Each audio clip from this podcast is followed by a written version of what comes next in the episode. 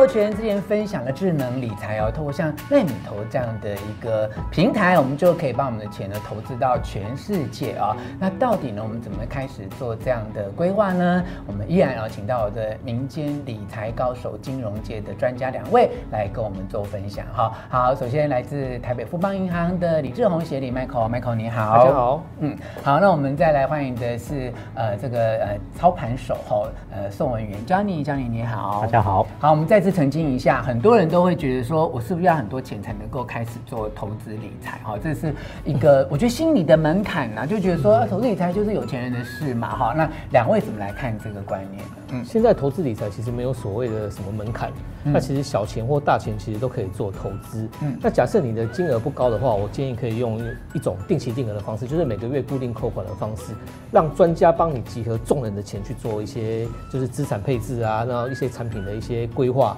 或是买进卖出的一个操作。那假设你是钱可以投资的金额是比较大的，那我觉得就要搞清楚说你这笔钱的一些投资的目的是什么，你希望在多少时间内达成什么样的目标？那因为就是金额比较大的话，可以选择的一些金融商品也比较多。嗯，哦，举例来说，像一些 ETF 啊，或是债券啊，或是一些呃一些结构型商品等等的，它的可能门槛可以比较高。那因为商品选择比较多，所以你可能不一定要对金融市场有很很深的了解，但是你至少要对产品本身有一点了解。就像假设你可能今天你要买一部进口车，你也是希望说，哦，我花了这么多的钱去买可能比较贵的一个车子，那这个车子到底有什么样的功能是不一样的？那就像投资商品，你选择变多，也可能需要对这些投资商品，可能到底这个商品能够帮助你做到什么程度，那以及它可能一些产品的架构是什么，可能要有一个初步的了解。那大概是分成这两大类的、那个。好，我们刚才讲的就是说，你是不是金额要很大？不用，金额不需要很大。那你是不是要对这个个别的产品呢有足够深度的了解？那么，Michael 姐刚才是说，哎，至少你要知道你买了什么啦，哈。那教你怎么看这个问题？没错，我也觉得，就是你可能很多人会觉得啊，我对这些经济数据也不懂啊，这个是不是这个要了解了以后才进场？我觉得不需要了。导致有一个笑话说，这个十个总经分析师可能出来是十一个结论哈。对，所以其实我觉得买任何产品跟协理讲的一样，你一定要了解你为什么买它。嗯，比如说这个刚才讲汽车，我们挑手机，我们可能会觉得，哎，我要什么功能，东挑四选哦，我才去买一个智慧型手机。嗯，那投资产品也一样。嗯，我这边分享一个例子哦，就是我以前有一个老前辈，一个基金经理人。那他每天到公司第一件事，他就是把他的基金报表摊开，嗯，一档一档的持股，去想当初他买的理由，嗯，有没有因为昨天的事情啊、嗯、新闻啊而产生的结构性的变化？嗯，那什么叫结构性的变化？其实这次疫情啊，就造成了很大的结构性的变化。大家可以很简单。就是你在做任何投资之前，你可以去想想，你投资的标的是被疫情受惠了呢，还是因为疫情而受害了？嗯，其实投资这个生活大小中都有很多投资可以着力的地方。嗯嗯，所以是要透过自己的生活经验来做一些琢磨跟了解啊。那当然很想要知道，我们一直在讲这个智能理财哦。那么这智能理财究竟是透过什么样的呃对话的方式啊？因为像我个人已经开始在呃投入也学习，我就哎觉得他这个简单的对话就能真正。了解我的需求，那我想很多人会想要知道说，透过智能理财究竟是什么样的对话模式，让我们的投资啊可以真正符合他个人的需要。我们这个奈米投的一个的智能理财，比较像是透过一种对话的方式来询问，就是客户在投资的时候，你这个投资的目的是什么？嗯，那所以目的可能是第一个想要询问的一个目的目的。嗯，那第二个就是会问说，就是你每个主要是想要了解，透过对话的方式了解消费者的一些风险属性。嗯，那以及就是他可以每个月可以承受的一个投资的金额是多少？嗯，那以及这个刚刚讲的那个目的是希望多久之内达成？嗯，那有了以上一些简单的一些对话，收集到客户足够的一些。Profile 或者一些客户的资讯，那这个奈米头的这个智能的运算就会帮你试算出来，就是说，诶，大概可以给你的这个投资的资产的配置大概是怎么样？那以及他会清楚的告诉你说，这个配置之下，它的预期就是呃，可能五年、三年、十年，可能最好的状况跟可能最差的状况之下，那报酬率各自是多少？让你有个清楚，可能对未来的一些就是财务的状况有个基本的了解。是看起来有个美好的远景，而且好像也还蛮安全稳健哈。是，可大家都会关心。说啊，手续费嘞，哈，因为赚钱的同时好像也付出一点手续费的代价。将你怎么来解说一下这个手续费？对，其实我觉得费用对一个投资，它是一个很重的成本哦，嗯、所以大家投资前一定要去了解费用。是哦、呃，这坊间的智能理财其实费用都相对蛮便宜的。嗯、哦，这个像我们奈米投手续费是零手续费啊。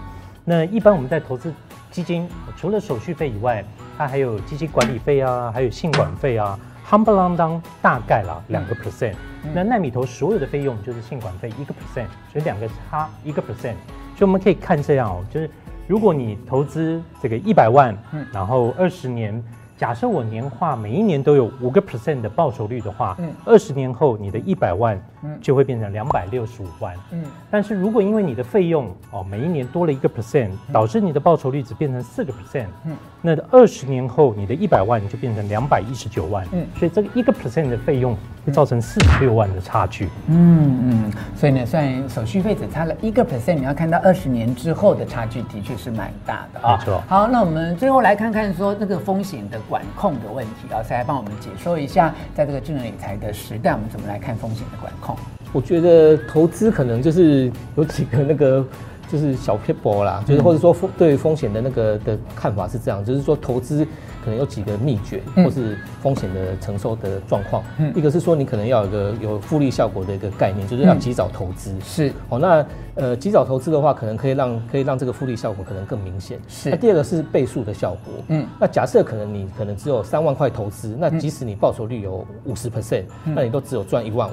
嗯。那假设我我有三百万投资的话，嗯。那我报酬率即即使只有十趴的话，也有三十万。嗯。所以那个倍数效果是还蛮明确的。嗯。那第三个是说你要有一些定期定额的概念，就是说你投资不要随时中断。嗯。那可能你可以做一些策略的调整，但是不要中断，要有规律性。是。那第四个是说，当你呃。呃，要设定一些目标，就是说，当你觉得这个投资已经到达你的一些停损或停利点的话，嗯、你就要可能就是要遵守这个纪律去，呃，去赎回，或者说可能去出场等等的。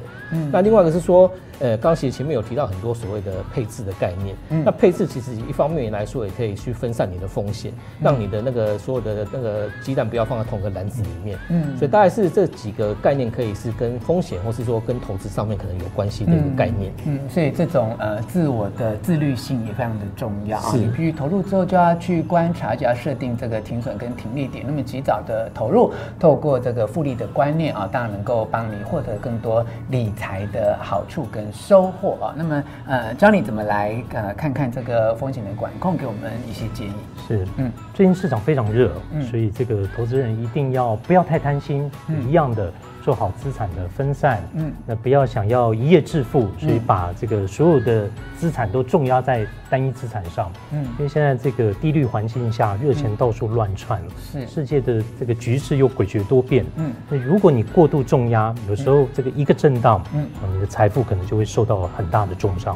嗯嗯，好，我发觉呢，我最近请到这两位民间友人跟他谈理财，我们的人生价值观都还蛮接近哦。看起来两位都没有要鼓励大家呢去做高风险的一些冲锋陷阵，反而都希望能够呃保住你的资产，以保守稳健的方式来保证你的投资呢没有在太大的风险之下，能够让你安心的透过投资理财而获至更好的投资的结果，也让你的生活可以享受得更安全、更自在、更幸福。